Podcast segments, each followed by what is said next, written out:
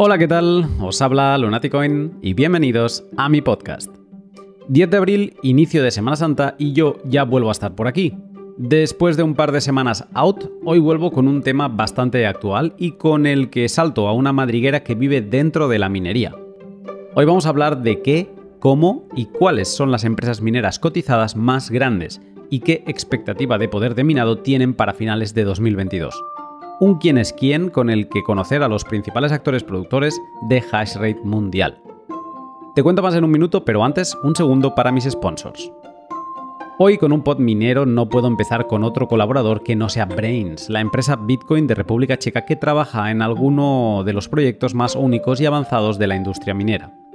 Hoy me voy a centrar en hablarte del que para mí es uno de sus productos estrella, su firmware eh, para ASICs Brains OS.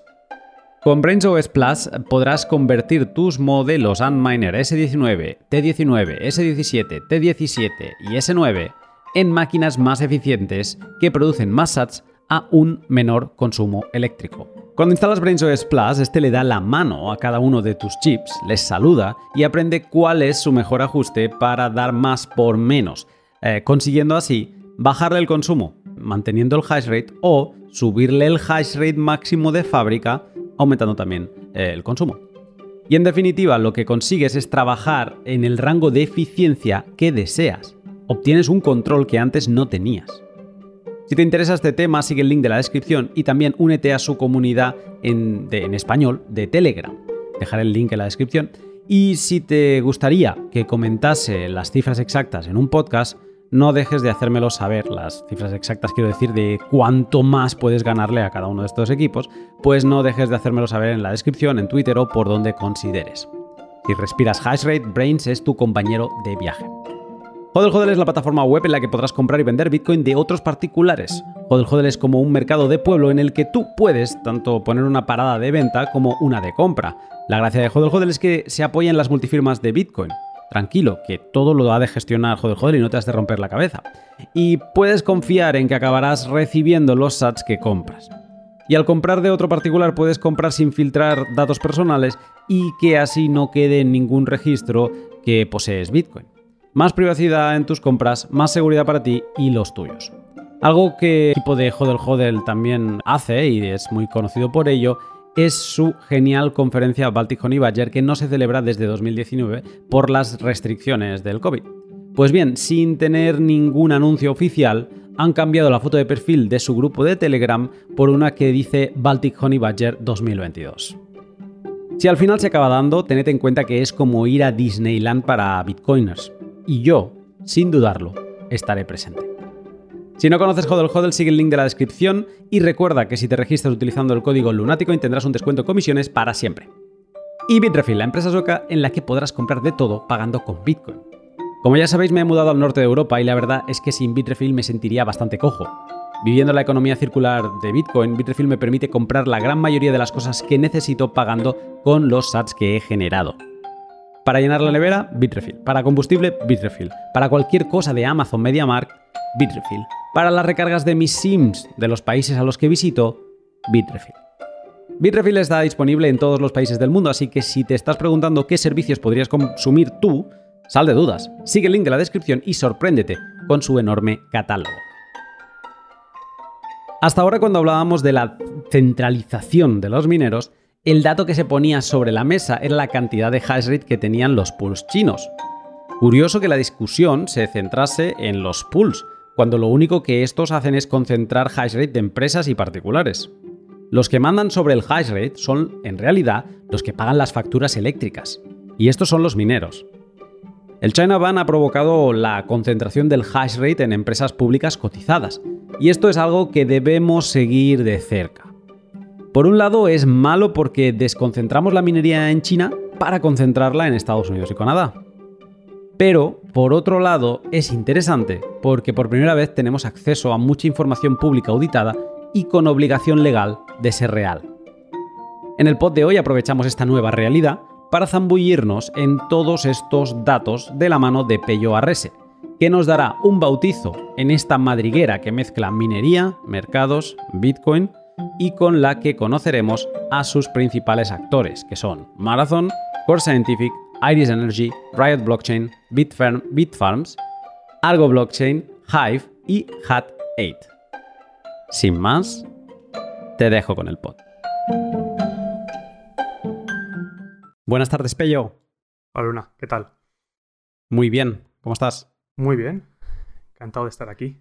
Yo encantado de volver a hablar contigo después de que habláramos en el pod de Sergio. Mm, hemos estado hablando de, temas de mineras americanas públicas y bueno, por eso mm, te he querido invitar hoy aquí para que nos ilumines y nos expliques un poco sobre ellas. Pero antes, ¿cuál es tu background y cómo se conecta con Bitcoin? Bueno, yo soy ingeniero industrial de RAM mecánica y bueno, hace unos años que descubrí Bitcoin eh, más que nada por el tema, desde el punto de la minería, parte de hardware eh, y, estos temas, porque era la parte que me interesaba a mí. No entendía muy bien Bitcoin, por eso nunca, más allá de minar y ganar dinero con la minería, no me interesé mucho más. Eh, hasta más adelante que sí que quise aprender más sobre economía y, escuela austríaca y, y así es como llegué yo a, digamos, a Bitcoin y bueno, la minería siempre estuvo ahí como curiosidad hasta que, eh, bueno, pues eh, vi que había empresas mineras de Bitcoin que cotizaban en bolsa y así empezó todo. Pues hoy vamos a hablar de esto, nos vamos a centrar bastante en este aspecto. Fue una de las cosas, eh, bueno, que comentamos en aquel pod con Sergio y luego también por privado, ¿no? El, el diferente approach. Yo quizá me quería ensuciar más las manos eh, toqueteando los aparatos y como conectándome al hash rate directamente, tú habías, te habías acercado a la minería desde la parte de invertir en empresas que ya estaban minando. Te voy a hacer un poco una explicación eh, porque podríamos decir que el hash rate de Bitcoin ha sido en casi toda su historia un fenómeno chino. Después de que Satoshi iniciara la minería en solitario, en lo que suponemos fue suelo americano, pero vete a saber.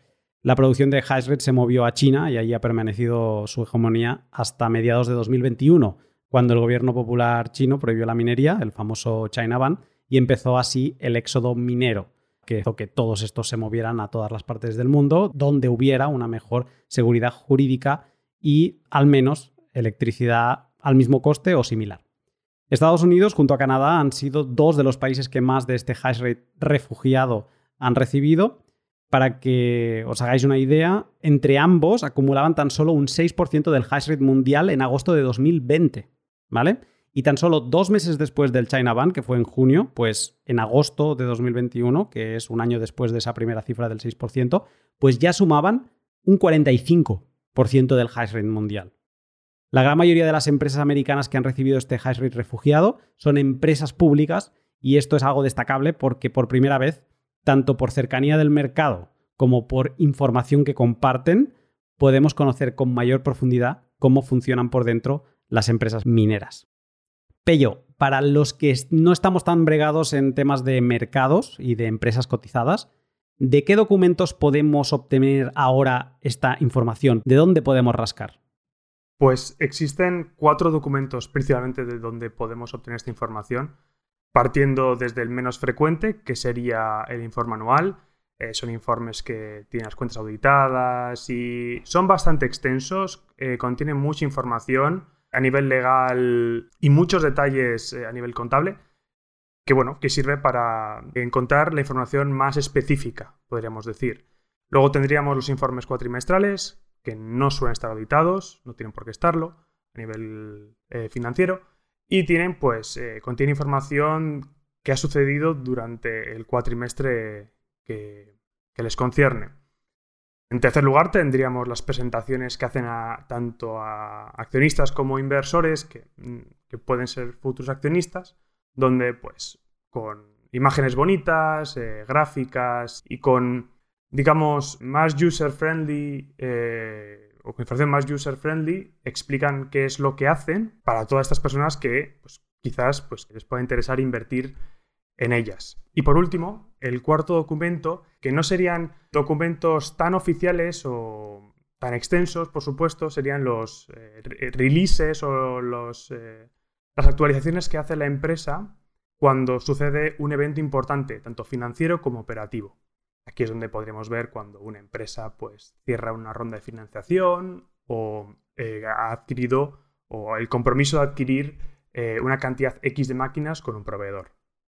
Quizá lo interesante y que vale la pena mencionar aquí es que estos documentos, todo lo que van a decir, al menos tienen esta obligación legal que luego les pueden demandar si han mentido y digamos que esa es una de las partes interesantes de todos estos datos, ¿no? Exacto. Todo lo que haya sucedido, pues tiene mucha credibilidad por el hecho de que si han mentido, pues se les puede demandar. Y luego cuando hablamos de algo a futuro, es decir, las eh, expectations de, de las directivas acerca de pues cuál será el hash rate futuro o la cantidad de máquinas o, cualquier de estas variables sí que pueden estar sujetas a, fluctuaciones por al final el futuro es incierto y pueden suceder muchas cosas pero por lo general cuando la directiva hace unas, eh, unas predicciones de dónde va a estar el hash rate de, su empresa o similares eh, sí que suele tener bastante credibilidad porque por lo general eh, están en su mano. Vale, pero digamos que hay un, fleco, ¿no? Estas expectations, donde ahí sí que quizá pueden jugar un poco, ¿no? De decir, bueno, nos interesa decir esto para que nuestros accionistas o futuros inversores nos vean con buenos ojos o aquello otro, ¿no? Supongo que aquí ya habrá estilos, empresas que intentarán tener unas expectations más moderadas y que las cumplirán y otras empresas que tendrán expectations a lo loco y no las cumplirán nunca. Eso es, al final si juegan con las expectativas, los inversores en el futuro, en caso de que no las cumplan, eh, castigarán las acciones en bolsa, cayendo fuertemente. Por otra parte, hay otras empresas que no dan ningún tipo de guidance o ningún tipo de expectations y simplemente se dedican a, hacer lo que, lo que saben, que es eh, adquirir máquinas y minar, que son las que menos. ¿Qué tipo de información podemos eh, conocer en, estos cuatro documentos que has mencionado así en general? Supongo que en los anuales pues habrá mm, cuentas ¿no? y, por el estilo, pero a nosotros que más allá de las cuentas nos interesa sacar un poco más de jugo, ¿qué tipo de información nos podemos imaginar que hay ahí dentro? Bueno, depende de la, de la empresa, pues eh, da más o menos información Muchas veces eh, a nivel de cuál sería el hash rate actual y el hash futuro, eh, las máquinas que tienen actualmente y las que esperan tener, pues las podemos encontrar en casi cualquier documento, ya sea anual, cuatrimestral o presentación para los accionistas, ya que pues es una, un aliciente, ¿no? En este sector lo que queremos saber es dónde está la empresa y dónde, eh, y dónde va a estar en el futuro cercano y a medio plazo. Entonces, para dar cierta visibilidad a los, a los inversores, que los inversores siempre tenemos que tener un ojo echado en el futuro, no en el pasado. Para que no conozca este tipo de empresas, ¿podrías explicar un poco cuál es el modelo de negocio de una minera? Claro. Al final, los mineros eh, de Bitcoin o cualquier minera que, que tenga máquinas funcionando de alguna criptomoneda que tenga proof of work, tienen máquinas, ASICs o GPUs, resolviendo el problema del proof of work de la cadena de bloques correspondiente, y a cambio de resolver aquella prueba de trabajo de un bloque, se le recompensa con cierta cantidad de la moneda que mina. Mayoritariamente hablamos de Bitcoin, ya que es la moneda más grande, la que más proof of work tiene eh, absolutamente de lejos, y se dedican a tener máquinas funcionando 24/7 conectadas a electricidad y a Internet, y con ello reciben como recompensa Bitcoin. Estas empresas eh, así es como ganan dinero, una forma, pues digamos, un tanto eh, simple, y por la parte de los costes es bastante simple también. Tendríamos el coste eléctrico, el cual es el mayor de los costes también por diferencia, eh, ya que estas máquinas, ya sean ASICs o gráficas, consumen una cantidad de energía significativa para el tamaño que tienen, podríamos decir, y si tenemos en cuenta que podemos tener miles, incluso decenas de miles agrupadas, pues eh, el consumo suele ascender a cientos de megavatios. Con lo cual, pues el coste eléctrico es una variable muy importante para ellos. Luego también tienen el coste de la propia estructura, pues tienen naves industriales donde albergan esas máquinas y el coste de los trabajadores. Podemos pensar que los trabajadores que, estarían trabajando en una empresa minera podrían ser los mismos que el de un data center. Informáticos, expertos en redes, ingenieros eléctricos. Al final, en muchos aspectos, el negocio no, no es muy distinto al de un data center. Entonces, por esto que me cuentas, entiendo que el modelo de negocio es conseguir obtener el, máximo de monedas posibles, de Bitcoin posible, y que ese Bitcoin pueda pagar todos estos costes operativos y estructurales que tienen y, quedarse un margen. Exacto. Quizás un coste adicional que no hemos comentado y no eh, depende de cuál es la estructura de capital de la propia compañía sería la deuda si la empresa se ha endeudado para adquirir las máquinas, esa deuda tiene un coste, el interés. Y bueno, digamos que esto es una, algo, que es que es más reciente porque, eh, digamos, hace dos años las, empresas mineras cotizadas prácticamente no tenían deuda por la incertidumbre y la volatilidad de Bitcoin. Y sobre todo, cómo de cerca estaba, eh, digamos, el, lo que recibían de Bitcoin de sus costes, había una gran volatilidad y se estrechaban mucho los márgenes en función de esa volatilidad de Bitcoin, pues eh, no tomaban deuda. Pero ahora que se han ensanchado los márgenes, pues tenemos ese coste de la deuda, que es un coste real, les cuesta cada mes o cada trimestre o la periodicidad que hayan acordado, es un, es un coste real que deben satisfacer. Tú que te las has mirado todas, aproximadamente, bueno, ahora mientras estamos grabando, Bitcoin no sé si lo habrá superado o qué, pero estaba sobre los 48 mil dólares en, mercado. ¿Cuánto les cuesta a estas empresas de, media eh, minar un Bitcoin? Eh, un coste bastante estándar que, dan las empresas es el coste eléctrico, ya que es fácil y define muy bien cómo han conseguido manejar el, coste más importante de todos o el más significativo de todos, que es el coste eléctrico. Cualquier empresa, el coste eléctrico está por debajo de los 7.000 dólares. Mm, por ejemplo, un caso concreto podría ser Marathon, que ronda los 6.000.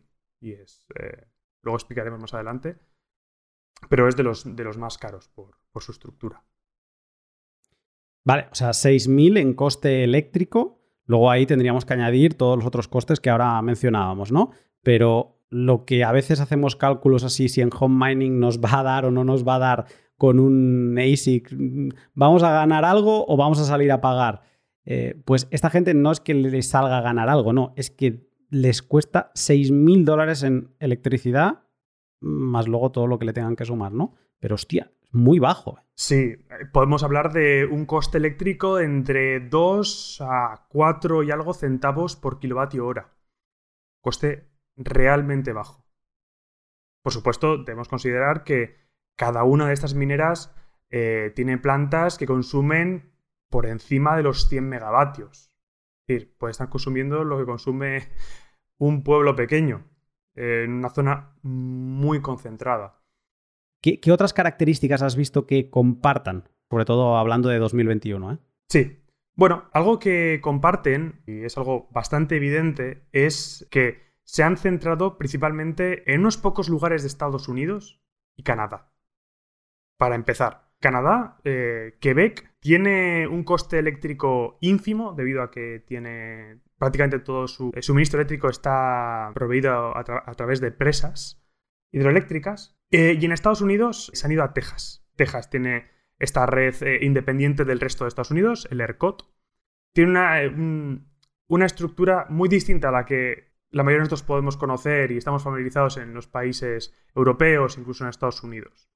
Lo cual permite, pues, costes eléctricos muy bajos, a pesar de tener una red que está bastante, digamos, sí, a estar aislada y tener varias eh, formas de generación eléctrica. Tiene desde nuclear, carbón, gas, aerogeneradores, presas, solar, por supuesto, que es un poco que se parece mucho a las europeas. Sin embargo, tiene un coste eléctrico mucho más bajo por supuesto, tiene el problema de que al estar aislada, tiene. A veces eh, se puede sobrecargar, y aquí es donde los mineros o todas las empresas mineras eh, entran a jugar con un papel muy importante, y es que se pueden apagar. y pueden aliviar el estrés de la red para devolverle energía a los ciudadanos de Texas, con lo que es un win-win. Y además eh, son capaces de ganar dinero de esta manera, ya que acuerdan precios con los que cuando tienen que apagar las máquinas por este estrés en la red, se les paga por el tiempo en que están apagados. Lo cual es muy interesante. Esto es algo que, miraré de tratar en un futuro, el, cómo los mineros pueden funcionar de pulmón eléctrico, de incentivador a, driver energético, ¿no? a crear más, más energía, pero a la vez eh, que son, es una industria que se puede detener si se necesita, si hay una demanda excesiva de otros usos, pues se puede detener, dar una cantidad energética brutal, porque también es un gran consumidor, pues claro, si se te detiene, pues libera un montón de energía, entonces salir de una crisis energética y cuando esta crisis está saldada por un pico de demanda de ese día, de lo que sea, pues se vuelven a activar esos equipos. Y esto es algo muy interesante que en Texas y algún gobernador que tiene pinta que va para candidato a la presidencia está promoviendo mucho y también, pues, ¿qué quieres que te diga? Mm, pinta bien que alguien que va a presidente de Estados Unidos esté hablando de estas cosas y sea tan eh, bitcoiner. Sí, es algo muy positivo, pero principalmente porque es algo que, que jamás había sucedido antes, debido a que no existe ninguna actividad, al menos a mí no se me ocurre y no conozco ninguna actividad que sea capaz en su conjunto de apagar cientos de megavatios en cuestión de minutos. Ya que, pues, si hablamos de otras eh, industrias electrointensivas, se viene a la cabeza todo lo que está relacionado con aluminio, ¿no? que eh, requiere de electrodos y, grandes cantidades de, de, energía eléctrica, pararlo y volverlo a arrancar no es tan sencillo. Sin embargo, el apagado y el encendido de las máquinas es bastante rápido. Si, bien las máquinas, evidentemente, una vez encendidas, requieren de un tiempo para, bueno, para conectarse al pool y volver a... Eh, no es instantáneo, sí que, digamos, el consumo puede detenerse y, volver a comenzar en cuestión de muy poco tiempo y es algo que no existe en ninguna otra parte. Aparte de la situación geográfica en Canadá y en Estados Unidos, sobre todo en Texas, aunque no solo está Texas, también hay otras zonas. Lo que pasa que ya nos lo han dicho en, en otros podcasts, por ejemplo, Alejandro de la Torre me contaba que seguramente el 80% de todo el éxodo minero que vino de China ha aterrizado en Texas. Aparte de, esta, de este componente geográfico, ¿qué otras características comparten? Bueno, las mineras los últimos 18 meses han recurrido mucho al mercado para levantar capital, ya sea principalmente de forma de equity, han, eh, han ampliado capital, han salido o han salido a bolsa, para conseguir dinero, han diluido el accionariado para conseguir dinero con el que comprar más máquinas y o poder adquirir o comenzar a construir naves industriales en las que ampliar esas nuevas máquinas que compran. Bueno, para, tomar perspectiva, eh, podemos decir que la máquina referente ahora mismo, un S19 de 110 terahashes, está costando eh, a precio retail 9.500, vamos a poner 10.000 dólares, esta máquina te estará rindiendo a precio actual de Bitcoin y considerando un coste eléctrico de 10 céntimos, que, bueno, eh, o sea, no está bien, no es competitivo para un minero, pero conseguir ese precio en casa es mm, súper competitivo, o sea, que sería un, eh, un entre tierra de nadie, ¿no? Pues estaría generando unos 22 dólares al día, ¿vale? Entonces, eh, pues haceros esa idea, ¿no? Y esta máquina en cuestión estará consumiendo unos 3 kilovatios cada hora. Entonces, pues si hacemos cálculos rápidos, estaremos hablando de 72 kilovatios al día. Y así va sumando. Esto es una máquina. Y estas industrias, estas empresas tienen centenares y miles de estas máquinas. Así es. Eh, por ejemplo, Marathon quiere comenzar 2023 con 200.000 máquinas. Hablamos de un ejército de máquinas, literalmente. Entonces, pues, como decía antes, para adquirirlas no es barato. Estamos hablando de, de cientos de millones de dólares que requieren, se tienen que adquirir eh, las empresas eh, cuando necesitan semejantes cantidades de dinero que no la poseen, pero hay otras personas que sí, y esas empresas tienen una idea, pues el mercado es lo que hace. Junta personas con dinero y sin ideas con personas con ideas y sin dinero. Lo que hacen es intercambiar parte de la posesión, un porcentaje de la posesión de la empresa por este dinero, y es cuando la empresa empieza a funcionar. Ya digo, las empresas eh, han levantado todo este dinero en el mercado a través de equity y deuda, deuda más recientemente, pero inicialmente equity para reducir el riesgo y así es como empezó pues toda esta carrera que llevaremos ya aproximadamente 18 meses por ver quién escala más rápido y también de, de la manera más eficiente. Porque quizá algo que no hemos explicado y que vale la pena tener en cuenta para entender por qué está... O sea, no estamos viviendo un, simplemente un boom, que yo también creo que quizá hay un, poco de, boom detrás de estas americanas, ¿no? Eh, de las empresas, pero eh, no es solamente un boom de querer crecer ahora y ya, ¿no? Es que cada día se generan 900 Bitcoin. Y en función de cuántas, cuánto poder, cuánto hash rate o cuántas máquinas tengas en tu poder, te vas a llevar más o menos de esta porción de 900 Bitcoin. Entonces, esta carrera que tú dices que lleva 18 meses dándose, que es anterior incluso al China Ban, es una carrera de, estas empresas públicas americanas de ver eh, quién consigue llevarse más parte del pastel diario de Bitcoin. Esto es una carrera loca, es como un sprint, pero en verdad es una maratón eso es la, locura de este mercado porque corren cada día como si fuera un sprint, pero en verdad es una carrera de fondo porque cada día son 900 Bitcoin y esta gente cada día quiere ver cuántos consigue llevarse.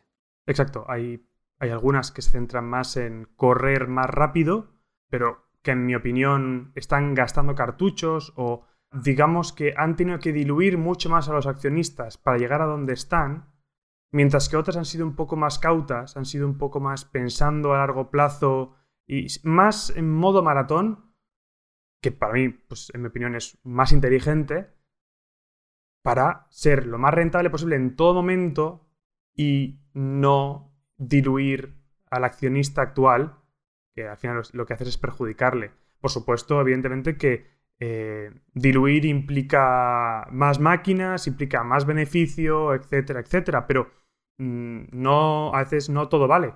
Eh, igual hay que hacerlo un poco más con cabeza.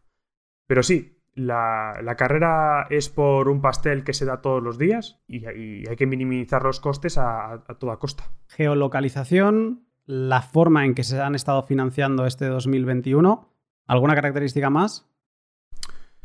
Ahora que está normalizando, extendiendo la inmersión líquida para la refrigeración, creo que podemos ver algunas eh, empresas públicas centrarse en la refrigeración líquida, siguiendo con esta mentalidad más a largo plazo eh, y eficiencia.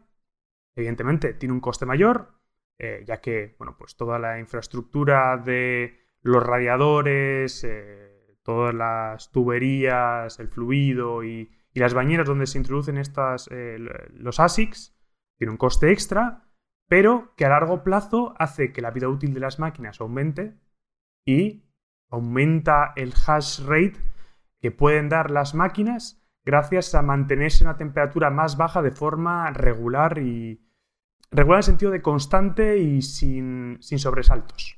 Esto es interesante y de hecho, mm, para que no lo sepa, la principal forma de refrigerar estas máquinas que se calientan muchísimo es por aire y esto es a través de unos ventiladores que hacen un ruido infernal, pero más allá del ruido, el problema de este tipo de refrigeración es pues todas las partículas que hay en el aire, ¿no? El polvo, eh, como hemos dicho, muchas de estas empresas están en Texas, eh, allí es desierto, entonces se vuelven locos con filtros de aire mm, cerrando las fábricas, o sea, poniéndole eh, todo tipo de sistemas de filtrado alrededor, que también tiene un coste. Y luego tienes la opción de la inversión en, aceite dieléctrico, eh, que es un, líquido donde puedes hacer funcionar eh, cosas que estén bajo carga eléctrica y pues eso, aunque también tiene otra, otro tipo de coste y eso también se tiene que refrigerar con equipos que de la otra forma a través del aire no tendrías, pero te da una vida útil más larga y una mayor eficiencia, te olvidas del polvo o al menos es mucho más fácil controlarlo y le puedes sacar más terahashes como comentaba ahora Pello. Una de las cosas que he leído mucho y me da bastante curiosidad es esto de que los mineros han dejado de vender tanto Bitcoin como antes. ¿Esto ha sido así? ¿Ha sido algo que hemos visto en 2021? Exacto, sí, sí, sí. Eh, es otra mm, característica que, ha definido no solo las mineras, sino a Bitcoin en sí como, como red, eh, ha sido que estas mineras, debido a, la cantidad de dinero que han levantado, porque evidentemente han levantado dinero para la compra de estas máquinas, también les ha permitido tener un colchón financiero con el que pagar todos sus costes, tanto eléctricos como de personal, con ese dinero levantado en el mercado. Con lo cual, eh, los bitcoins generados por la minería, creados literalmente de la nada, no han tenido que ser vendidos para cubrir esos costes.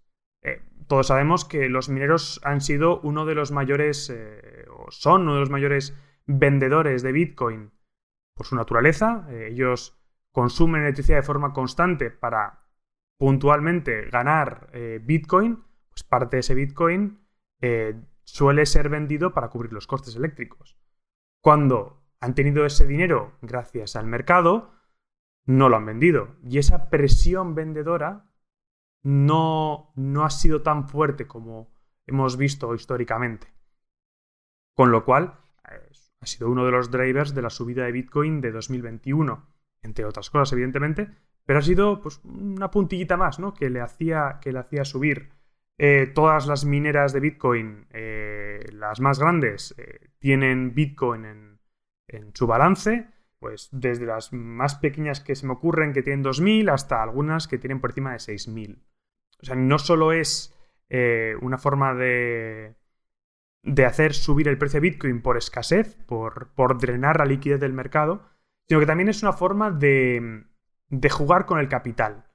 Así como puedes tener caja para hacer cosas, también puedes utilizar el Bitcoin para comprar máquinas o para pedir un préstamo colateralizado con esos Bitcoin a alguna empresa especializada como Galaxy Digital, que te reduce los costes del préstamo. Es decir, es, eh, tiene como dos ventajas. Una por la parte del precio de Bitcoin como tal, porque drenas liquidez, y por otra parte te da fuerza a nivel de balance, te, te hace una empresa más robusta, porque si bien el Bitcoin fluctúa de precio, es algo tan líquido como si tuvieses acciones de Apple en, tu balance. Podrías ir al mercado y venderlo de forma instantánea. Y, puede ser un fin de semana a las 3 de la mañana. Con lo que la liquidez es cuasi instantánea. Esto también se junta con, un factor interesante y es que en cierto punto muchos mineros estaban por el puro negocio. Entonces no eran bitcoiners, ellos querían acumular su bitcoin para venderlo, mm, conseguir dólares, pagar la electricidad y acumular dólares, ¿no? Y aquí lo divertido de todo esto es que estas empresas americanas que de verdad, si llegamos a hablar de las empresas americanas hace dos años, entre comillas, para que nos entendamos de forma rápida, una risa porque es que no pintaban absolutamente nada. Y eran como. Era curioso que un país tan potente como Estados Unidos pintara tan poco en la minería de Bitcoin. Y es curioso como. Incluso hace dos años, yo cuando empecé a interesarme por, por esta rama, realmente conocía algo que, que era canadiense, pero cotizaba en, en Londres. Existía Hat8, también canadiense. Bitfarms, también canadiense. Eh, es decir, no había prácticamente nada en Estados Unidos eh, en el sentido de nada invertible, no había ninguna empresa cotizada de minería por aquel entonces. Algo que ha surgido desde que Michael Saylor empezó a hablar de Bitcoin, que bueno, hubo una coincidencia ahí de fechas, pero para que todos nos mm. ubiquemos, eh, fue en aquella época. Sí, a partir de agosto de 2020, eh, que aparece Sailor en la escena, es donde empieza el repunte, pero lo que venía a decir ahora es que lo curioso, que esto ya sucedía también fuera de Estados Unidos, es que todas estas americanas son mineras bitcoiners. sea, que entienden, no están aquí únicamente para acumular el dólar y sí, sí, muy bien, Bitcoin me parece... O sea, Bitcoin es únicamente un medio para conseguir más dólares. No, ellos son Bitcoiners, entienden la propuesta de valor de Bitcoin y dicen, dame todos los Bitcoin que pueda, yo mientras pueda no gastaré Bitcoin, gastaré los dólares que me están, que me están regalando, como quien dice, ¿no? Y esto también es un factor interesante a que la gente le ha perdido el miedo. Estas, cuando digo la gente, los de a pie quizá le perdemos el miedo más rápido, pero el capital, ¿no? Los mercados le han perdido el miedo a tener Bitcoin en el balance. Sí, exacto. Eh, bueno, casi como curiosidad, mm, no sé si algún otro CEO más de estas eh, mineras, pero el CEO de Argo Blockchain cobra su salario íntegro en Bitcoin. Lo cual un poco demuestra su alineación y su convicción con Bitcoin, ¿no? Y sí, es algo que, este cambio ha sido muy importante. O sea, no solo porque eh, no voy a hablar por todos los CEOs o por todos los directivos de todas las empresas porque no sé cuál es su nivel de convicción, evidentemente. Pero sí, al menos podemos ver que prácticamente todas las mineras cotizadas están almacenando en el balance la mayor cantidad de bitcoins que pueden. Yo creo que eh, no solo es por convicción, sino también es por la expectativa de subida de precio. Ya digo, no, puede estar convicción en bitcoin por porque va a subir de precio o por otros componentes no dinerarios, ¿no? Entonces, pues ahí es donde, en esa segunda parte es donde no me meto, y porque no lo sé, pero sí que por lo primero, donde va a subir de precio o creen que va a subir de precio, es la principal razón por la que em, eh, estas empresas tienen el balance o tratan de mantener el balance lo más abultado posible en términos de cantidad de bitcoins. Te interrumpo un momento del podcast para hablarte de mis otros dos sponsors. Si te preocupa la privacidad y la seguridad de tu navegación online, una VPN es un must y aunque no son la panacea en privacidad y la debes complementar con otras prácticas de navegación, como por ejemplo utilizar Tor cuando lo necesites, sí que son una primera barrera que protege tu ubicación geográfica y tu IP en todos los servicios online que visitas. Sin VPN, tu proveedor de Internet, Movistar, Vodafone, Claro, etc., conoce qué webs visitas. Sin VPN, las webs que visitas saben que las visitas. Sin VPN, cuando te conectas a una Wi-Fi pública, tu seguridad está en riesgo. Y con VPN te saltas las barreras geográficas que los diferentes servicios web establecen. Desde hace tiempo que IVPN, con I al principio y latina, es mi elección como proveedor de VPN por poderla utilizar sin datos personales, pagarla en Bitcoin y por ser promotores de la privacidad. Si todavía navegas desnudo por Internet, sigue el link de la descripción y vístete con IVPN, ya lo diré, IVPN, desde 6 dólares al mes o 60 al año. Y por último, LEN de Hodel Hodel, un servicio de préstamos colateralizados con Bitcoin para particulares. ¿Qué puedes hacer en LEN? Principalmente dos cosas. Si tienes Bitcoin, puedes ponerlo como garantía para tomar un préstamo en moneda estable, por ejemplo, USDT en Liquid. Y por el contrario, si tienes stablecoin, puedes prestarlas a otros particulares por un buen interés. A veces bastante alto, la verdad, lo he visto a veces por encima del 20%. Cada uno debe hacer su propia investigación y ver hasta dónde quiere arriesgar. Pero como cuenta Pello en el podcast, muchas empresas mineras están utilizando este tipo de servicios para financiar su actividad mientras van devolviendo el crédito con los sats minados. Si te interesan las finanzas peer-to-peer Bitcoin, Lend de Hodel Hodel es donde practicarlas. El hecho de que se hayan vuelto, mm, o sea, de que el high se haya vuelto público en cuanto a que lo gestionan muchas empresas cotizadas, tiene un punto también interesante. Y es que recuerdo miles de conversaciones sobre oh, lo concentrado que está el hash rate en pools chinos y, demás, cuando en verdad quizá lo que teníamos que ver es, bueno, deja los pools, que los pools son como una organización que está por encima de los mineros y es independiente a los mineros.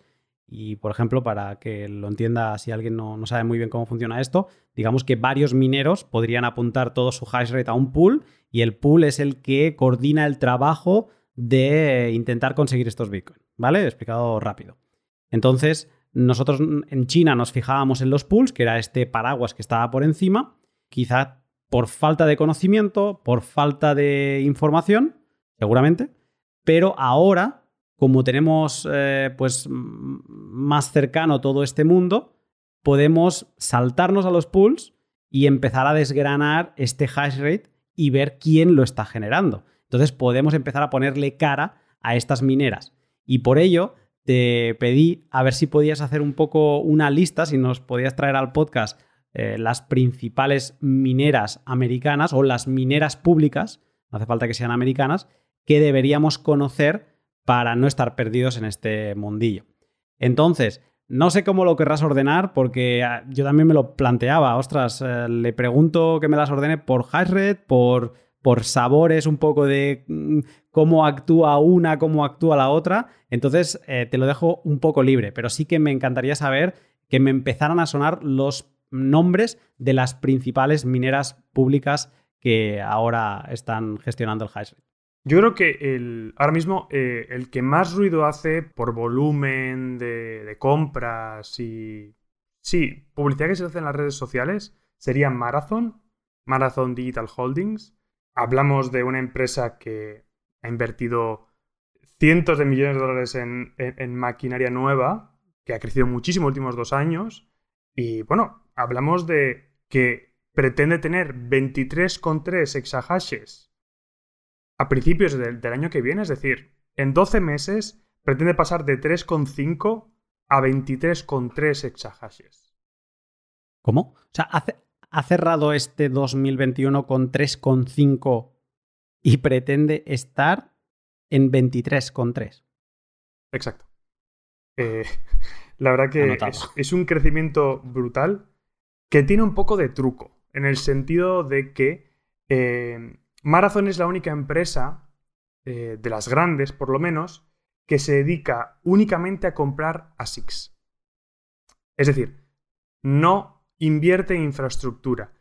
Lo que ellos hacen es hacer compras masivas de ASICs a Bitmain para que cuando le lleguen a Estados Unidos, ya sea Compute North, eh, Beowulf o creo que tiene algo con Core Scientific, no estoy seguro, sean ellos los que les hosteen las propias máquinas. Es decir, ellos ponen los ASICs. Y que alguien, haga que alguien más haga el trabajo sucio de, de albergarlas y mantenerlas y todo el trabajo, digamos, menos glamuroso. Esto, por supuesto, eh, evidentemente por volumen, tiene un coste eléctrico relativamente bajo para haber hecho hosting, pero aún así estamos hablando de 4 céntimos y medio aproximadamente el kilovatio hora costeado. Es decir, el coste eléctrico más el margen de hosting y tal que le pide proveedor, 4 centavos y medio por kilovatio hora. Somos de la zona alta de los costes eléctricos. Y, es por esta razón.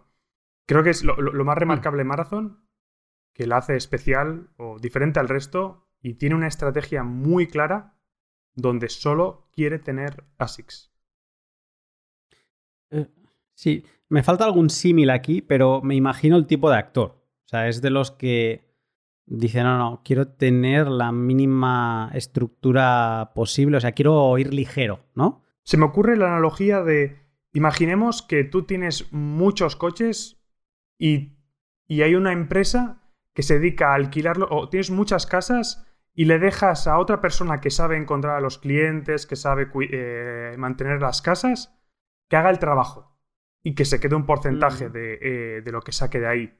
Pero las casas son tuyas y la mayor parte del beneficio de esas casas, que se salen de la renta de las casas, son tuyas.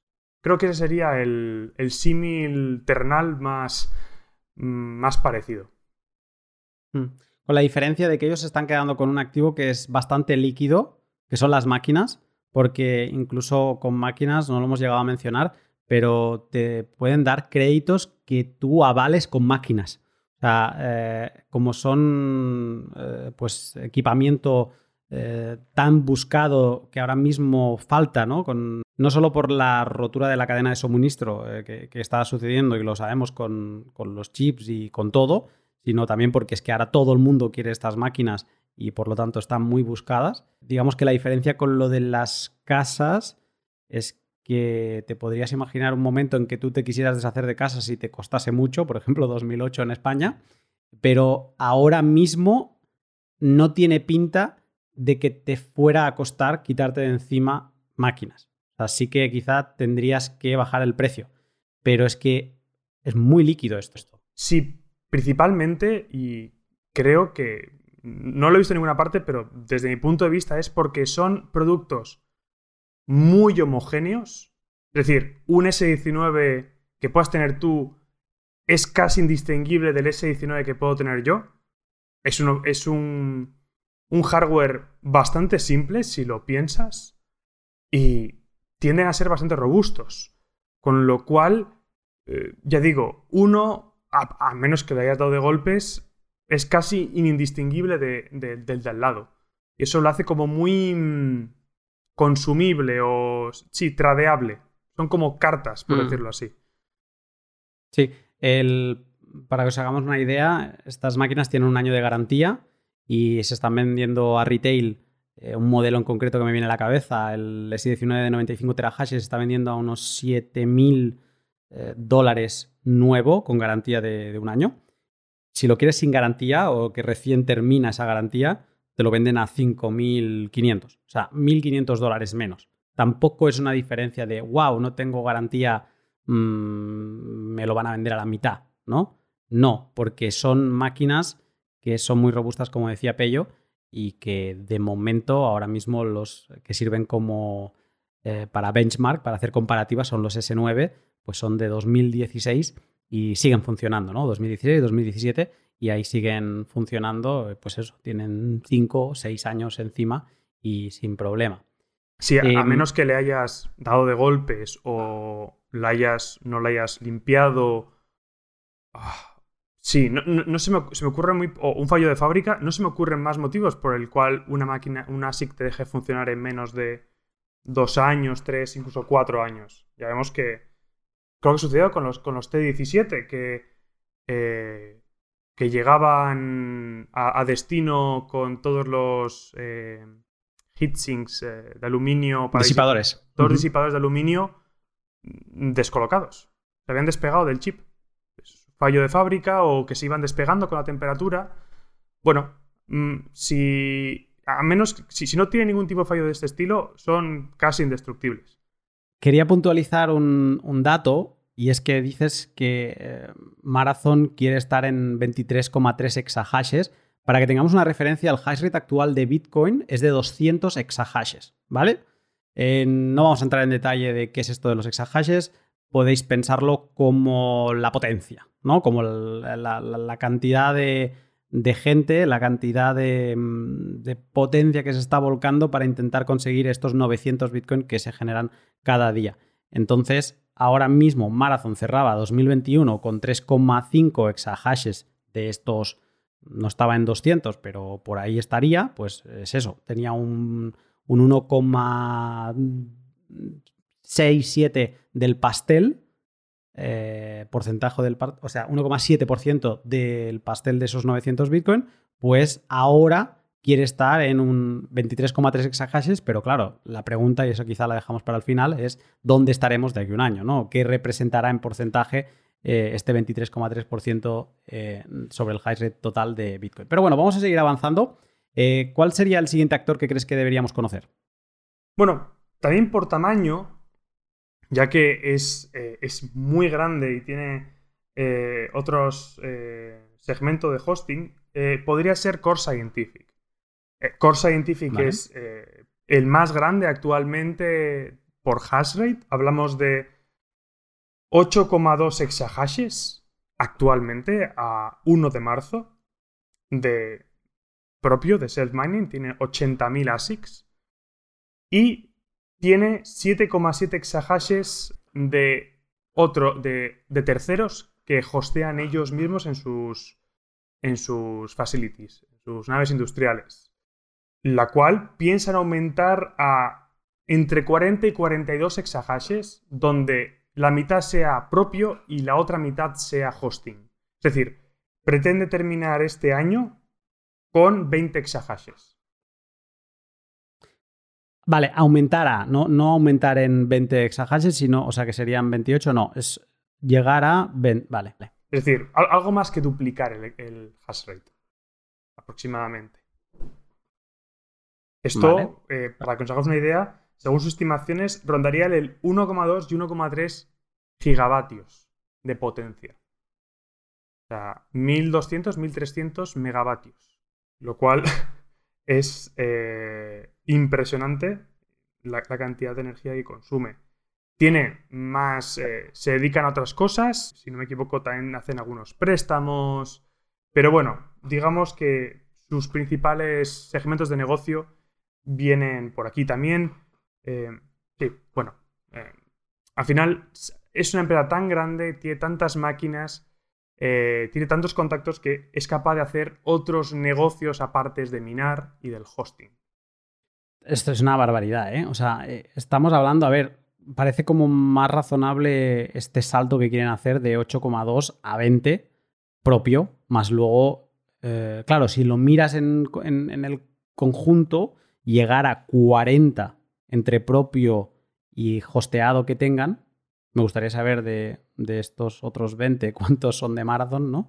Pero bueno, ostras, me parece más razonable que lo anterior. Y aquí sí que estamos hablando de una empresa que tiene sus propias instalaciones, o sea que eh, sí que mm, invierte también en, esa estructura.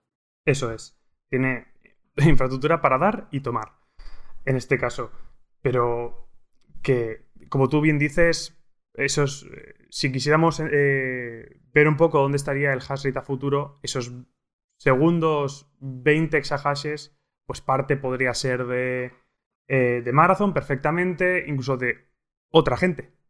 Hemos visto que mm. Exxon o Canaccord se han puesto a minar con sus excedentes de gas.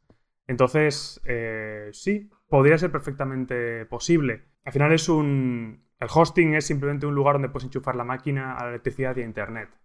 Cualquiera puede contratar sus servicios. Mm. Es un data center, pero para mineros. Eh, una empresa muy similar sería Compute North, por ejemplo. Creo que Compute North no mina, o si lo hace. Es una empresa privada, no tengo tanta información sobre ella, pero es una, una empresa, creo que es de las más grandes de Estados Unidos de, data centers. Y tiene, bueno, por, cómo ha ido el crecimiento de todo este sector, se ha dedicado mucho más a hacer hosting para mineros pagan bien mm. y, consumen mucha electricidad, con lo cual les puede cobrar por esa parte.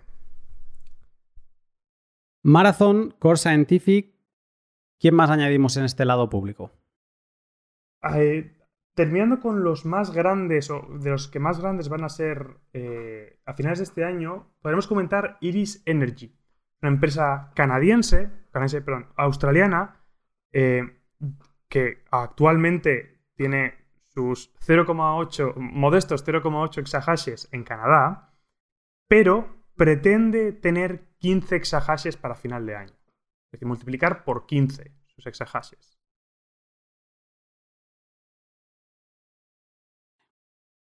Esto, esto de Iris, mm, o sea, me sonaba porque me lo mencionaste antes del pod, pero es la primera vez que no... Que, y que no hace falta que yo lo conozca todo, ¿eh? pero que o sea, sin hacer mucho ruido, em, de 0,8 a 15 exahashes, wow. Si lo cumplen, ojo. Sí.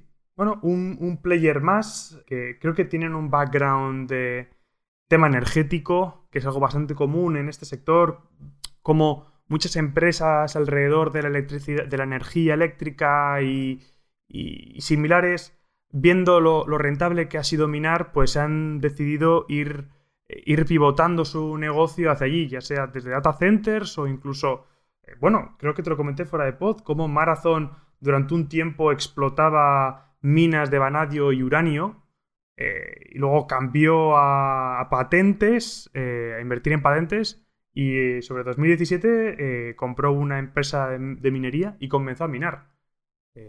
poco podemos ver esta conversión de los negocios hacia la minería debido a su rentabilidad. Veremos cómo acaba todo esto. estas, estas empresas que, vienen así tan outsiders, bueno, vamos a ver, que, no venga un, un, vapuleo de mercado a, ver dónde se quedan. Da, a entender lo, fácil que ha sido levantar dinero en el mercado y también la facilidad con la que se puede llegar a generar dinero con la minería, al menos a corto plazo. Ya que, bueno, pues sí se requiere cierto know-how para eh, digamos, explotar las máquinas de forma eficiente, no, hay que ser ingeniero aeroespacial para ello. O sea, eh, con contratar a ciertas personas para el tema eléctrico y tal, y incluso puedes delegarlo, o sea, no eh, como hace Marathon. Eh, da un poco entrever que lo, relativamente sencillo que es este negocio, este sector, comparado con otros. Pero bueno, que hay que tenerlos en cuenta porque porque van a ser parte importante del, del en el, futuro cercano. Dejamos a Iris, eh, ¿por cuál seguiríamos? ¿Abandonamos el grupo de los grandes, por lo que has dicho, decías antes, o qué? Sí, podremos pasar a un, a un espacio más intermedio que para mí sería Riot. Eh, Riot creo que es eh, un clásico, uno de los OGs ¿no? de, la, de, la, minería. Llevan funcionando bastante tiempo, al menos cuatro años me quiere sonar a mí. Y bueno, eh, ahora mismo tienen los 3,9 exahashes, aproximadamente lo mismo que Marathon, y pretende tener 12,8, 13 aproximadamente a principios del año que viene. O sea, ya ves que... Está súper bien también. Sí, está muy bien. Multiplica por 3 o quiere multiplicar por 3 el hash rate eh, con, para hasta tener 120.000 ASICs. Y bueno, me parece muy interesante cómo ha hecho esta empresa para escalar y ha sido a través de, bueno, se ha adquirido una empresa que se llama Whitestone en Texas, que ya tenía pues un data center montado y lo que ha hecho ha sido adquirirla directamente para expandir su infraestructura actual y continuar expandiéndose en ese lugar, ¿no? Claro, piensa que creo que tenía unos 150 megavatios cuando la compraron ya lo han expandido a 300 y van a expandirlo hasta, 750 megavatios, con un coste aproximado de 2,4 céntimos por kilovatio hora. Muy barato. Y mucha potencia. Eso da un poco... Sobre todo la potencia que, a la que tienen acceso o a la que pueden llegar a tener acceso, deja entrever cuál es el hash rate aproximado que, quieren tener, ¿no? Al final es, mm. eh, si tienes 75 megavatios eh, y mm, tu ASIC promedio tiene 3, kilovatios de potencia, pues solo hay que hacer una división para saber aproximadamente cuántos ASICs te caben en, ese, en esa localización, ¿no? Y bueno, como comentario interesante de Riot es que se está centrando mucho o, está construyendo sus nuevos eh, naves industriales, están muy centradas en la refrigeración eh, líquida. No, lo tiene todo, evidentemente, pero sí que se está centrando una parte de, de, ese, de, su potencia de cálculo eh, de esta manera.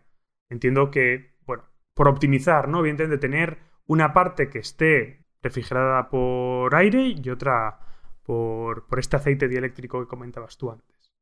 Interesante porque no eh, todas lo hacen. Sí, o sea, la inmersión líquida ocupa mucho espacio porque cuando tú ves las cómo apilan máquinas que se refrigeran por aire, colgaba la semana pasada, no recuerdo quién era, ah, alguien en Twitter una imagen de no sé cuántas alturas, pero que daba vértigo de ASICs apilados, que eso necesitabas, pues si tuvieras un ascensor al lado y hubiera un edificio que pudieras comparar, tranquilamente, eso eran cinco plantas de edificio o, cuatro, una santa barbaridad. Entonces, en aire es fácil acumular mucho hash rate en un mismo sitio. En inmersión líquida no he visto ningún setup que te permita acumular muchas máquinas. Entonces, supongo que debe, debe ser costoso.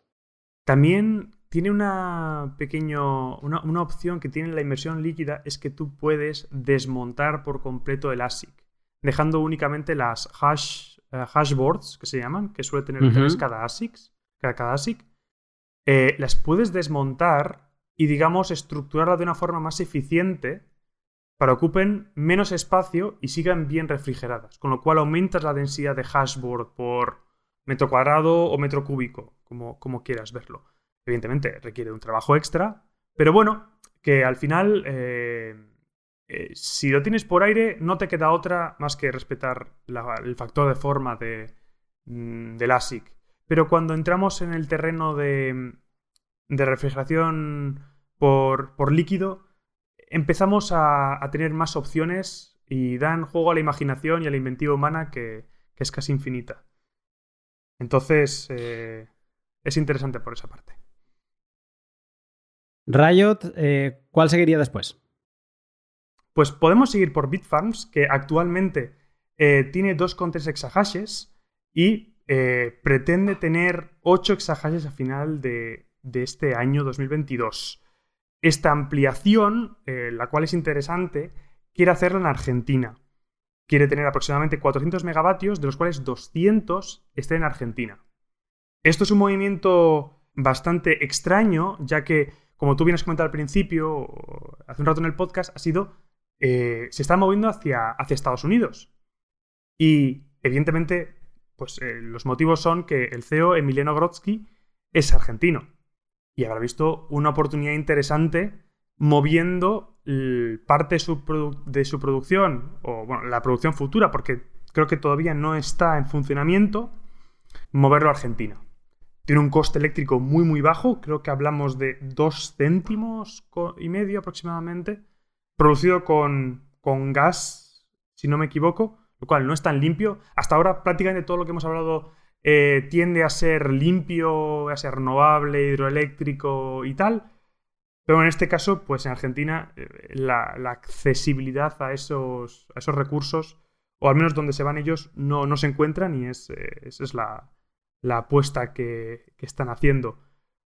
Es interesante comentar que en este caso publicitan ¿no? que eh, adquirieron una empresa de ingeniería eléctrica, la cual pues, bueno, permite tener a unos ingenieros in-house eléctricos para toda la, infraestructura eléctrica que tienen que tener, que no es ninguna broma, o sea, hablamos de muchos megavatios, eh, transformadores gigantescos, digo, no, no es una red eléctrica como la de casa. hablamos redes eléctricas e infraestructura eléctrica eh, como podemos encontrar en las afueras de, naves industriales de electrointensivas. Y bueno, eh, es interesante también comentar que son. Eh, trabajan con MicroBT muy de cerca. Cosa curiosa cuando la mayoría se centran mucho en Bitmain como su mayor proveedor. Y en este caso, eh, parte de su flota de ASICs es MicroBT y son reparadores autorizados de esta marca. Es curioso esto. en los diferentes informes mm, también obtienes claro, obviamente, a quién le compran, ¿no? Exacto, exacto.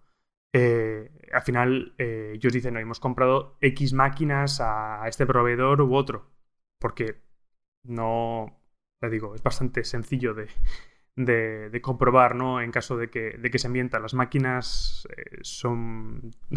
se puede ver, ¿no? Evidentemente. ¿Hegemónico Bitmain? Sí. Eh, ya hablamos eh, tú y yo fuera del pod cómo Bitmain es el mayor productor. luego podríamos tener MicroBT y después Canaan, todas chinas. Donde quizás podemos comentar cuál es la relación con estos proveedores porque es bastante peculiar, sobre todo con Bitmain, que es el más grande de todos, y lo podemos poner con, el ejemplo de que, Marathon expone en su informe anual de 2020 de cómo, cómo hicieron el pago de sus primeras 10.000 máquinas, por allá en agosto de 2020. Ellos explican cómo cuando hicieron ese pedido tuvieron, que fueron 10.500 S19 Pros, ¿vale? Y los, los, y los pagos fueron de la siguiente manera, fueron escalados. El primer 20% se tuvo, se tuvo que pagar 48 horas después de hacer el anuncio de, la compra, un 20% después, eh, un 20% un mes después, y un 10% dos semanas posterior a lo que acabo de comentar.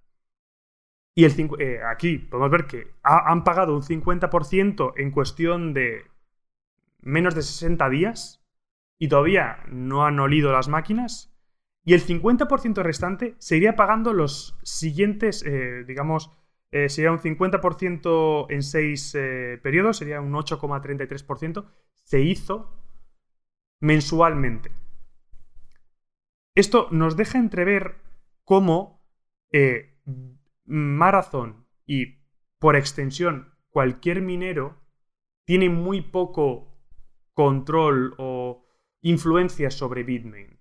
Bitmain eh, tiene un poder como vendedor brutal y, entendemos que pues eh, el minero puede haber pagado tres cuartas partes de todo el precio del lote que ha comprado antes de recibir la primera máquina. Lo cual es, eh, es impresionante. Es, a nivel empresarial mm, es muy difícil encontrar un proveedor que tenga semejante control sobre sus, mm. eh, sobre sus clientes. Mm. Es, lo que Elías eh, mencionaba alguna vez de que estamos en un seller market. ahora mismo ya no manda el comprador, sino que manda el vendedor. Hubo un momento de buyer's market que fue en el China Ban. Se inundó el mercado de todas esas máquinas chinas de que, querían salir del país, gente que no quería seguir trabajando en minería y se estaba quitando todas esas máquinas de encima. Entonces mandaban los compradores, un poco decidían, pues eh, fijaban condiciones y demás de pagos, de envíos, garantías y demás, pero eso duró muy poco, duró apenas dos, tres meses y se volvió sellers market de nuevo y el poder que tienen mm, Bitmain sobre todo y Watchminer detrás ese seller market entiendo también que sería más de mercado secundario. mercado de segunda mano. Sí, pero por ende, eh, como se inundó el mercado, digamos, había máquinas en muy buen estado que compradores americanos decían, no, no, ya me vale, ya me vale esa, aunque me venga sin garantía, por lo que comentábamos antes, ¿no? Ya, ya me sirve, ¿no? Entonces, eh, digamos que levantaron un poco el pie del acelerador las, las, máquinas de primera mano, pero que fue muy corto. O sea, todo se movió. O sea, el high rate de Bitcoin se, recuperó en seis meses. Eh, volvemos a estar en. ya estamos eh, acercándonos, si no lo hemos superado ya, a, all time high. Entonces, eh, hemos recuperado el bajón de que, que, cayó de 200 exahashes prácticamente a 60. Eso fue que China vetase la minería de Bitcoin, lo que significa pero a partir de ahí empezó a escalar de nuevo y es muy divertida de ver esa gráfica. Las máquinas se fueron metiendo en barcos y en medio de una pandemia se fueron enviando para Estados Unidos, para Paraguay, para Canadá y todas las partes del mundo donde son donde Bitcoin no está, la minería de Bitcoin no está mal vista, ¿no? Y entonces, pero eso fue muy rápido y ahora mismo es eso, mandan lo que quieren, sacan productos exclusivos para grandes compradores. Las condiciones que están poniendo para las nuevas, las nuevas máquinas que están produciendo son de locos. O sea, exigen unas compras por adelantado de millonadas. Y con mucho, eh, con un periodo muy, muy largo de, de aviso. Mm, bueno, y de pago, bien. Sí, sí tienes que adelantar el dinero, no es como en otros sectores de, oye, tu pedido está listo, ya puedes pagar, ¿no? Deposita el dinero y una vez lo reciba te envío las máquinas. No, no, no, es, tú quieres el pedido, el pedido va a estar listo de aquí seis meses, eh, pero me lo vas a pagar ya. Exacto. o parte, o una parte importante. Exacto. Que, Bueno, si dejan de pagar, si dejan de pagar, cortan el suministro. Es decir, todo lo que hayas pagado se lo van a quedar. Y el momento que dejas de pagar, oye, te han suministrado una parte, pues te quedas con ello. No, no recibes más. La verdad que las condiciones son bastante buenas para el proveedor del hardware y muy malas, o bastante malas para, para los mineros. Es lo que sucede cuando tienes eh, eh, esta relación o existe esta estructura de mercado que creo que se puede asemejar al mercado de los aviones. Ahora con el COVID no, pero lo que podías ver que al final eh, los aviones se producen a cuenta gotas, evidentemente, por, cómo son, y la gente se pone en cola a comprarlos. Y, se entregan mm. cuando Airbus o Boeing eh, los tiene terminados. Por, poner un símil que para fuera del sector de la, minería se, puede entender. Me ha gustado esto de los aviones. Es verdad. tienes toda la, razón. Hay más eh, fabricantes, pero no de este tipo de, aeronaves y por lo tanto acabas yendo a. Puedes comprarle a, Embraer o a, mm, a, la empresa china, no sé el nombre, pero al final, si tú quieres un, un fuselaje estrecho eh, estándar, tienes que ir a Boeing eh, o a Airbus. O sea, no, no te hmm. queda otra. Buenos, buenos aviones los Embraer, me gustan bastante. Em, estábamos en Bitfarms eh, para hacer un repaso. Hemos hecho Marathon, Core Scientific, Iris, Riot, Bitfarms. ¿Por dónde seguiríamos? Pues podríamos englobar a las. bueno, podríamos hablar de las tres más pequeñas que eh, digamos que las englobaríamos en un mismo, o si por tanto por tamaño y, por cómo hacen las cosas podemos englobarlos, sería Argo, eh, Hive y Hatate. Podemos, eh, empezando por Argo, comentar que es una empresa que siempre estuvo minando, pero al principio por allá por 2017-2018, eh, se encargaba de. ofrecer un servicio de minería en la nube, esos típicos servicios que tú pagabas una cantidad y alquilabas, ¿no? Entre comillas, una, máquina, y es el profit que te diese esa máquina te lo quedabas tú. Se dieron cuenta por 2019 eh, que no era eso lo más rentable y se pusieron a minar ellos mismos. Para ellos, eh, quiero decir. Y así es como pues empezaron a minar.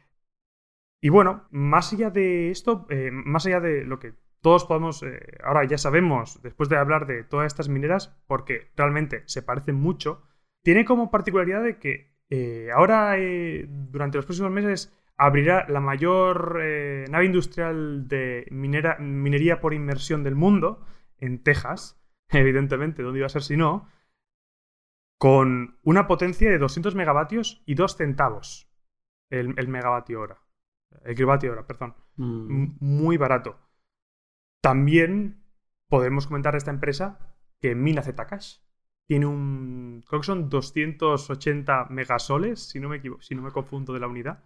Están minando Zcash. Eh, el CEO ha explicado más de una vez que es por.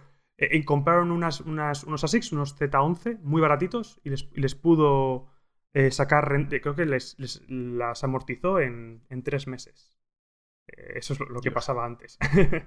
ya, ya esto no sucede. Pero bueno, oportunidades que, que se encuentran, ¿no? Y es curioso de, comentar. También tiene eh, unos, eh, unas pequeñas inversiones en tema de DeFi, así como apuestas independientes o apuestas eh, que no son del negocio core. Pero bueno, vemos como algunas mineras tratan de diversificar en ingresos Así como hace Core Scientific, pues otras mineras quieren diversificar sus ingresos. Lo mismo sucede con Hive, Hive Blockchain. Eh, esta, esta, minera eh, no solo mina Bitcoin, también mina Ethereum. Digamos, por. también por lo mismo, por, por diversificar. Bueno, no lo he comentado, pero Argo tiene 1,6 eh, exahashes y pretende terminar, eh, o sí, de aquí al Q3 de este año, antes de que termine el año, quieren tener 3,7 exahashes. hablamos de bastante, la, mitad que, que Bitfarms, por ejemplo. Y este es un caso de empresa que no da guidance, que no, que no dice más allá de los próximos seis meses o, o sea, en un periodo más... ¿Hablamos de Argo o hablamos de Hive ahora? Ah, he, vuelto a Argo. Argo no da un guidance muy extenso o no... Mm, es decir, no... Avisa de que va a tener a partir de tanto, pero no da tanta visibilidad como el resto, que lo, que lo podemos ver con Marathon o, los demás. Que dice, no, para, queremos tener a el 2023 tanto aquí se, lo reservan para ellos. podemos ver que hay, como he explicado antes, como varias formas, ¿no? Casi filosofías de, cómo, de cómo es esa relación con los accionistas. Eh, Hive, por ejemplo, lo que tiene es 1,8 em, eh, exahashes eh, de, de, poder de minería de Bitcoin, donde parte es Ethereum, ¿vale? en este caso, eh, tiene 4, no, perdón, tiene 1,9 exahashes de minería de Bitcoin y 4,5 terahashes de minería de Ethereum. Por diversificar, entiendo que, también es. Por el coste de, la minería, porque minar, minar Bitcoin con... O sea, conseguir Bitcoin desde Ethereum ahora mismo, hasta que se acabe la minería, si es de Ethereum, si es que se acaba, cuesta, si tú mencionabas antes que consiguen Bitcoin a 6.000, eh, 7.000 dólares de coste eléctrico, pues si tú quisieras conseguir Bitcoin vendiendo el Ethereum que minas, te saldría un coste de producción a lo mejor de 2.000. Sea, es mucho más económico producir Bitcoin desde Ethereum. Exacto. E-, eso sucede con la siguiente, que es eh, Hat8. Hat8 mina tanto Bitcoin como Ethereum mina Ethereum con GPU, con lo que lo convierte a Bitcoin directamente. Él, lo, que eh, nos explica es que su coste de, por Bitcoin cuando lo mina por GPU ronda los 2.600 dólares. Pues un tercio del, coste. Eh, eh, si minásemos el Bitcoin eh, de forma estándar. Entonces, pues como, ya digo, aquí en la minería hay que ser o hay que tratar de maximizar la rentabilidad que tú obtienes. Puedes hacerlo mediante muchas formas. Ya hemos visto que Marathon se centra en, únicamente comprar máquinas, otros se centran en, minimizar los costes eléctricos, otros minimizan el coste de la producción de Bitcoin mediante la minería por GPU como cualquiera que haya minado por Nice Hash sabe que lo que hace es minar otra cosa que se lo convierten. Eh, pues bueno, aquí va de, ganar dinero y, se buscan la vida como pueden. Entonces, eh, de estas no me has dicho, bueno, de HAT8 no tenemos cifras de hash rate. Sí, de, de HAT8 tenemos eh, 2,5 eh, exahashes y pretenden tener 3,5 para de aquí a un mes. Eh, es decir. ¿De aquí a un mes? Sí. Ah, en primavera. Sí, exacto. Eh, es, la verdad que es, un poco confuso cómo, dan la, información, pero sí, en este caso tampoco dan mucha más perspectiva de dónde estarán. Entonces, bueno, y algo muy curioso, algo muy curioso de Hat 8 es que tiene 2.000 eh, bitcoins de los 6.000 que, que, tiene el balance, los tiene en, staking. Eh, es algo que, entiendo que habrá un proceso detrás porque no se puede hacer staking con bitcoin. Pero bueno, es eh, otra, otra forma distinta de, dar uso a esos bitcoins que tienes en el balance. Debe tener algún tipo de lo que entenderíamos como en alguna cuenta que le genera interés, ¿no? O sea, los debe haber prestado a algún exchange, algún exchange tipo de margen eh, para que, digamos, utilicen esos Bitcoin y de mientras le están pagando un interés por, por esa cesión. Eso es. No, explican cuál es el proceso por detrás, pero al final es si tú tienes, un, eh, tienes bitcoins en, en, tu cartera y no estás haciendo nada con ellos, se pueden apreciar, pero realmente es dinero parado. Entonces, mm. pues vemos que eh, un tercio de esos Bitcoin que tienen en cartera lo, tienen dando algún tipo de rentabilidad. De Hive, ¿hay, ¿hay perspectiva de dónde van a estar con, con Hashrate? Mm, sí. Hablan de. Pero. Hablan de un futuro bastante incierto, o sea, sin definir de pasar de 1,9 exahashes de Bitcoin a 2,2 y de 4,5 terahashes de Ethereum a 5,4. O sea, un incremento del 20-30%, como mucho. a lo mejor depende cuando lleguen a los 5,4 ya no se puede minar Ethereum. Bueno, a lo mejor pueden seguir minando Ethereum Classic. Sí. Vete a saber. creo que son los de Hype que son un poco cachondos y en una de sus slides de las presentaciones pone una foto de Vitalik super mayor, así como noticia, y dice, finalmente Ethereum pasa a Proof of Stake. bueno, no, sé. Eso daría, para otro podcast. Em, vale, tenemos una imagen bastante general, eh, interesante. O sea, tú lo has, has, ido ordenando un poco por la por lo que he visto, por dónde dicen que van a estar de hash rate. ¿no? Si hago un repaso por dónde están ahora, Marathon 3,5, Core Scientific 8,2 propio, ¿no? Luego ahí tiene 7,7 de hosting. Eh, Iris 0,8, Riot 3,9, Bitfarms 2,3, Argo 1,6, Hive 1,9 y Hat 8 2,5. Realmente más grande ahora mismo es Core Scientific de largo, tiene como el triple que cualquiera que se le ponga al lado y, también tiene mm, el dobla o tripla lo de cualquier otro con lo que tiene hosteado. Y luego ya el siguiente actor sería Riot con 3,9. Sí, Riot con 3,9 y luego Marathon. Sí que Marathon quiere estar en 23,3 exahashes a final de este año, que me parece una santa barbaridad. Pero bueno, eh, después de ver todo esto y tú que te has mirado los números mm, más en detalle, se habla mucho, una de las preguntas así de futurología típica del sector mining es, ¿dónde vamos a estar a final de 2022 en el hash rate total de la red? Ahora mismo decíamos que estábamos en 200 exahashes. ¿Tú tienes, te llevas una idea más o menos clara después de, este estudio?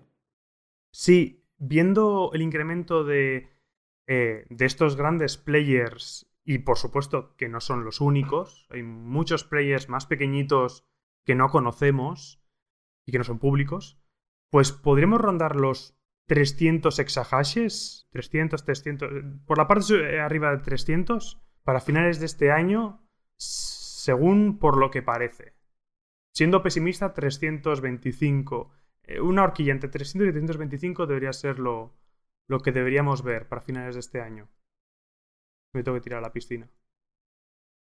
Una variable súper importante no simplemente es pronosticar por pronosticar, es algo que todas estas empresas tienen que pensar porque para hacer sus modelos de cuánto van a ganar, cuánto, cuándo van a poder devolver eh, los préstamos, ¿no? En base a lo que van a ganar y demás, pues tienen que tener en cuenta eh, dónde vamos a estar en, la red, ¿no? El hash rate de la red dónde va a estar, porque estos 900 Bitcoin al día, eh, pues se van a tener que repartir entre más hash rate. Y si tú estás ahora mismo de los 200 exahashes, tú eres Core Scientific y entre propio y hosteado tienes 40, por lo tanto estás en un 20% de todo el hash rate, eh, este 20% va a ser menor si no sigues comprando. Bueno, en este caso él es donde quieren estar, perdón, es donde van a estar. Tienen ahora mismo, eh, vamos a poner redondeando al alza, 20, ¿no? O sea, tienen un 10%, vamos a poner. Pues este 10%, si no sigues comprando máquinas, que parece que es lo que quieren hacer, pues cuando esté a 300 exahashes em, no vas a ganar lo mismo, ¿no? Vas a ganar menos. Y es como que este hash rate te va diluyendo la cantidad de Bitcoin que recibes cada día. Y eso es un constante. Cada día recibes, por lo general, a menos de que em, otro país eh, prohíba y expulse máquinas y se apaguen y demás, pero por lo general, si en, en condiciones normales, cada día se gana un poquito menos de Bitcoin. Entonces, Mm, hay una, como una máxima que es mina todo lo que puedas hoy, porque mañana minarás menos, ¿no? Y, eso es lo que parece un poco que están haciendo, ¿no? Intentar conseguir las máximas máquinas posibles, porque además hay otra cosa que es el halving en 2024. No habrá 900 eh, bitcoins al día, sino que pasará a la mitad, serán 450. Entonces, pues claro, la competencia se aprieta. Así es. Pero luego también eh, en el crecimiento del hash rate, que yo creo que las predicciones se hacen un poco a la ligera, eh, viendo un poco el crecimiento que, ha seguido el hash rate de Bitcoin en los últimos cuatro años, hay mucha gente que, se, o que yo he visto hablar de 400 exahashes de hash rate global. Lo cual a mí me costaría de ver por dinero. Es decir, el coste de las o la cantidad de dinero que habría que invertir en esas en, en un incremento del 100% respecto al hash rate global mm, no he hecho los números pero si hablamos de un, una SIG de Bitmain de 100, de 100 terahashes a 10.000 dólares cada uno de ellos, para llegar a, a 100 exahashes, no sé si me estoy equivocando con los ceros, pero me salen mil millones de inversión. Ya no solo es el capital, sino es el, el conseguir todas esas máquinas. Había un cálculo también que no tenía en cuenta el valor, sino que tenía en cuenta la cantidad de máquinas necesarias ¿no? para llegar a, esas cifras y echabas números y decías, buf, es que no. Y, no la potencia, o sea, eh, igual la, potencia necesaria no está desarrollada todavía y eso requiere de un tiempo. Es decir, eh, por ejemplo, algo que se me viene a la mente, tiene 200 megavatios y puede eh, desarrollar hasta 800. Si en algún momento excedes de esos 800, que ya es mucho, ya tendrías que empezar a construir una subestación aparte para alimentar todo lo que exceda de esos 800 megavatios. Es decir, no, no es instantáneo. Hay un momento donde ya solamente por escala, mm, no solo son máquinas, sino es infraestructura eléctrica que no es tan fácil de comprar como las propias máquinas y no es tan versátil como las máquinas. Son torres eléctricas y transformadores, no, no son cajas de zapatos como son las, los, los ASICs de tamaño, quiero decir.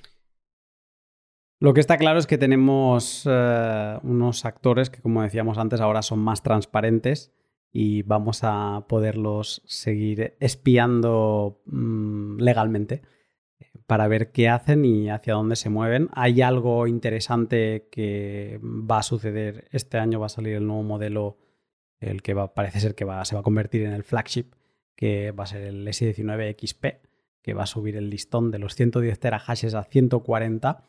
Eh, pero no solo eso, publiqué hace no mucho un tweet donde mostraba que se están generando una especie de superminers.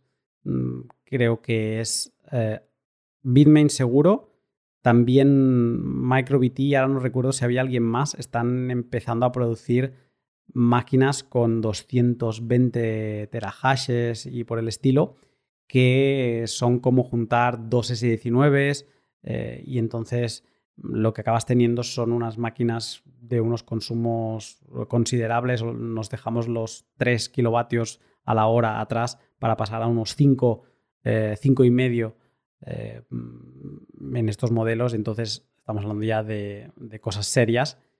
Y bueno, son unas nuevas tendencias que están apareciendo pero lo importante aquí es la aparición de los chips de 5 nanómetros que van a bajar la eficiencia casi hasta los 20 eh, vatios por terahash y también lo que tiene que ser un cambio total en el sector, que es que Intel va a lanzar sus eh, ASICs. Han, salido comparativas, estudios y demás de sus dos chips. El primer chip dejaba bastante que desear, pero el segundo es prometedor, con una eficiencia que estaría entre el tope de gama, o sea, mejoraría el tope de gama de ahora, eh, estaría en 26 vatios por terahash, pero que se quedaría un poco por encima de donde lo va a poner el listón eh, Bitmain. Pero bueno, que Intel se meta en este sector, ojito. Y Intel siendo americana, con todo este boom de empresas públicas eh, americanas mineras, eh, bien, bien. O sea, hacía falta eh, este, este soplo de aire fresco. Intel lo que tiene pinta de que va a competir más bien en coste que en eficiencia absoluta. primero de todo porque tiene sus propias fábricas para, hacer chips y ya hemos visto que el Boranza 2, el, chip de segunda generación que tiene buena pinta, pues puede también mm, verse reducido su coste no solo porque lo fabrica él, sino también porque lo fabricaría en Estados Unidos. Con lo que todos los costes de transporte y de aduanas y de... tienen los... Eh, creo que hay un 25% de impuestos, ¿no? Por, por importaciones chinas, se quitarían de en medio. Con lo cual reduciría el precio de, del hardware. Entonces, a los mineros realmente eh, no, creo que les importe tanto la eficiencia como tal si, si sacan más beneficio de él. Eh, no sé que alguien eh, que estuvo en tu podcast comentaba que él prefería tener S9s porque era capaz de sacarle más rentabilidad que a los ASICs más nuevos. Al final, Mm. es, hay que saber jugar con eso. Con, ¿A qué le sacan más rentabilidad? No por tener el más eficiente y el más nuevo ganas más dinero al final del día. Mm. Eh, solo recordar que Bitmain vende a 10.000 dólares el S19 porque se los pagan. Mm, a principio, antes de que empezara el precio de Bitcoin a subir, los S19 ya estaban en el mercado y se vendían a 4.000 dólares. Entonces, eh, toda esa diferencia es margen que se permite ganar porque puede. Entonces, aquí la pregunta será, ¿Intel dejará de ganar ese margen voluntariamente? Eh, ¿Bajará un poco los precios como quizá lo está haciendo ahora WatchMiner para, digamos, mm, ponerse mejor que Bitmain ante los compradores? Eh, pero ya estamos hablando de mil dólares de diferencia, no más. O sea, no sé si Intel va a ofrecer un cambio sustancial en el precio. Ojalá, ojalá para todos, eh, pero creo que se va a subir. Entrando en el mercado para proveer de hardware, eso debería hacer bajar el precio sí o sí. ¿Cuánto? Pues dependerá lo, la cantidad de, ASI- de ASICs que pueda poner en el mercado Intel y el precio. Mm. Pero eso no lo sabemos. Pero lo veremos, lo veremos, Pello, y lo iremos comentando. Pello, muchas gracias por, por toda esta charla, no solo hoy, sino porque llevamos hablando de este podcast dos meses, si no más, y desde que empezamos a hablar mm, te pusiste a leer toda esta información, a, investigar todas estas empresas y de verdad que ha sido un gusto el, el escuchar todos estos detallitos. Gracias por guiarnos dentro de la escena de empresas mineras americanas. El placer ha sido mío. Pello, estamos en contacto. Un saludo.